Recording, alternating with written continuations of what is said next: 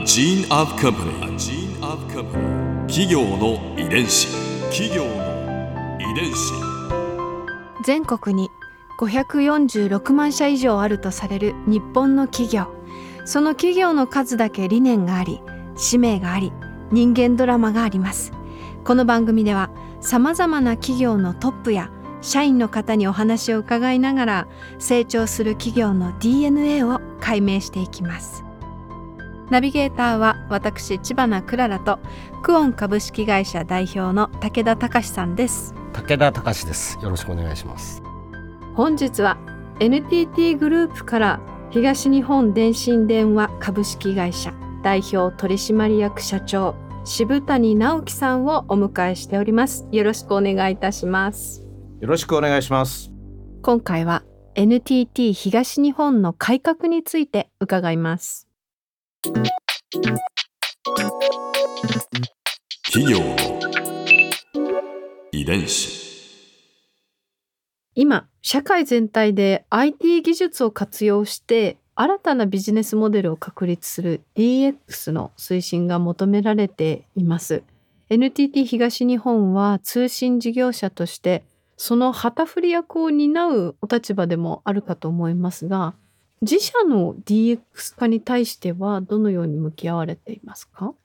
まあ、DX というのはですね、今あるその AI とか IoT とかクラウドのような新しいデジタルの技術を使って、まあ、業務を抜本的に見直してですね、まあ、よりその便利で快適な社会づくりこれに貢献していこうということなんですけどはい、まず自分たちがこういう技術を使いこなして新しい時代の働き方仕事のやり方に変えていかないとお客様とか社会に適応できないだろうということでですね、まあ、進めているというのがまあ私たち自身のデジタルトランスフォーメーションなんですね。で僕たちの普段の働き方っていうとですねこれは東西全体日本でなんですけど電柱が1200万本あります。うん。それからあの通信のケーブルですね。光ファイバーとか電話をつなぐメタルケーブルは地球57周分230万キロ。で電話局は7,000の電話局を日本中にビルですね。持っておりましてんこれを日々しっかりとこう点検保守しながら最新の状態にしてところどころその補修しながらですね常につながる状態にするっていうその点検から保守をして修理、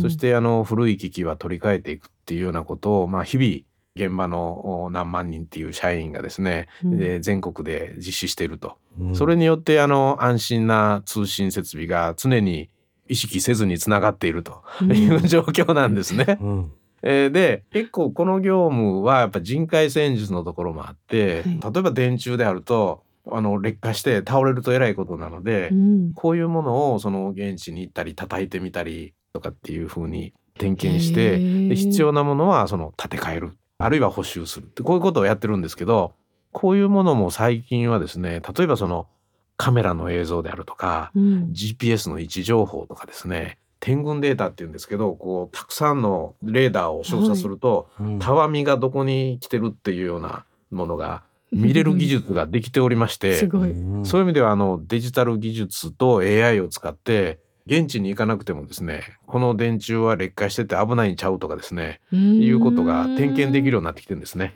うんはいまあ名前的にはスマートメンテナンスっていうその、はいまあ賢いメンテナンスって呼んでるんですけど、うん私たちのその現地に行って危険な作業をしなくてもリモートでできるだけ効率的でありながら安全に AI を使ってそういう作業が代替できるような形に、えートランスフォーメーション。うん。デジタルの力でトランスフォーメーションをしようということで DX という活動をですね。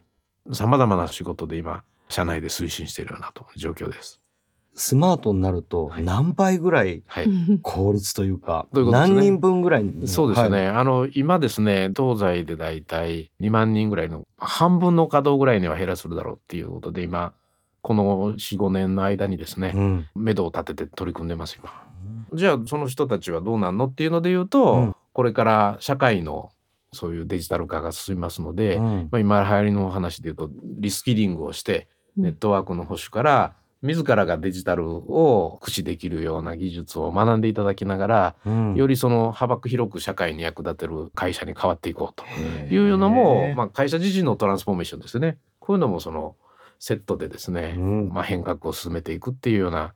これがあの CDO っていうんですよチーフデジタルトランスフォーメーションオフィサーの仕事なんですよね。はい。企業の遺伝子。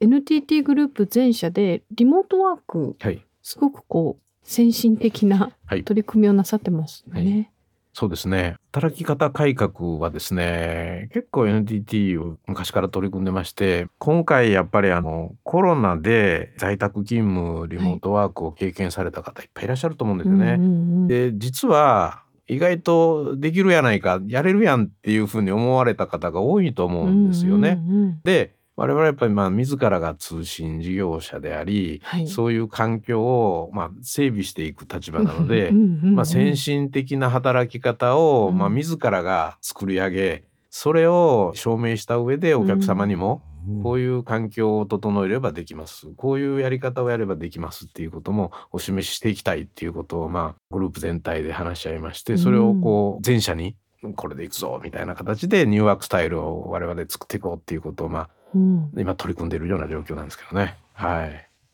えっとリモートワーク率はいはどれぐらいなんですか？そうですねあのもちろんその業種にもよるんですけど、普通のオフィスのワーカーの方であるともう大体7割ぐらいは今リモートワークを定常的にやってましてまあ必要に応じてあの3割ぐらいは出社しながらっていうのが今もあの、うんうんコロナの状況に関係なく継続できているような状況になってきています。あの我々の中でもう一つエッセンシャルワーカーにおけるリモートワークを上げていくっていうことは、うん。非常にその業務改革効率化につながっていくっていうふうには思っています。顧客情報とかですね、うん。あるいはあのうちで言うと設備の情報とかで非常にセキュリティが高い情報を見るその故障受付とか116の電話の移転のコールセンターなんかは、もうセンターの専門端末でしかやれないっていうのが今までだったんですけど、実は今あのそれも在宅でやれるようにどんどん変えていってまして、まあどうしてるかっていうとコールセンターで受けてるお母さんの後ろに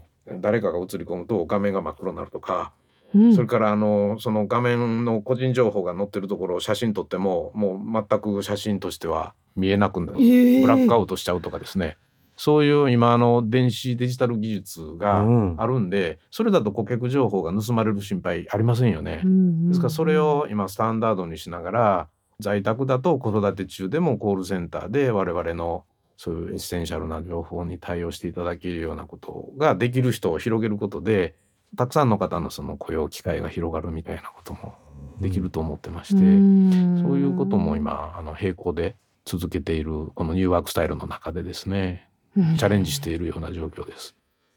でもう一個ですねあの地方からもしあの期待されてるのはあの転勤なんですねうんあ単身赴任。そうか、はい、地方に来てほしい。ええ。ですからあの方も。の首都圏で働いて地方に貢献したい方もいらっしゃいますし、うん地方で働きたいんだけど、まあ、首都圏にあるような高度なソフトウェア開発にも参加したいみたいな方でうん諦めてる方がいらっしゃると思うんですけど、うん。今例えば我々でもあの仙台にいながら神奈川支店勤務とかですね、うんうんうん。いうことの社員がもうもうかなり出始めてるので、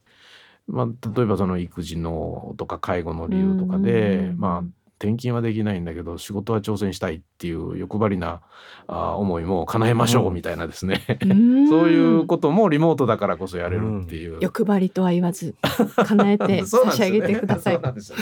まあそれを叶えようっていうのがこのニューワークスタイルのですね、うん。はいだから特にそういう方には好評ですそういう意味では。へえ。まあ、そういう意味ではちょっと社会の仕組みを変えることに挑戦したいっていうのがあって、まあ、ワークライフバランスじゃなくてワークインライフっていうんですか、うんその人生の中に仕事もあり仕事の中に人生もあり、だから両方をその充実させれるような。ワークを取るかライフで取るかじゃないところを目指そうみたいな、だから生き方も欲張ってもらいたいみたいなところをニューワークスタイルで実現しようっていう。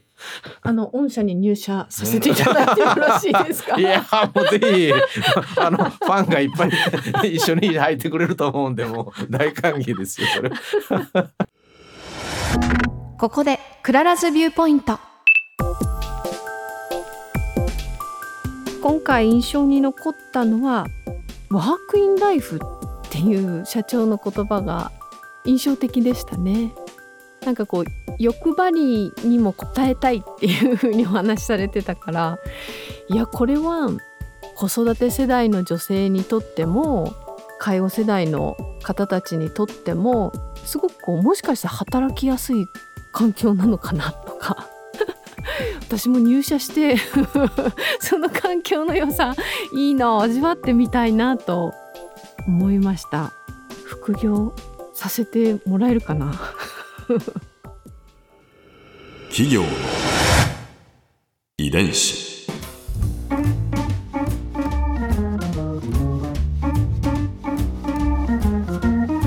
この番組はポッドキャストのほかスマートフォンタブレット向けアプリオーディでも聞くことができます。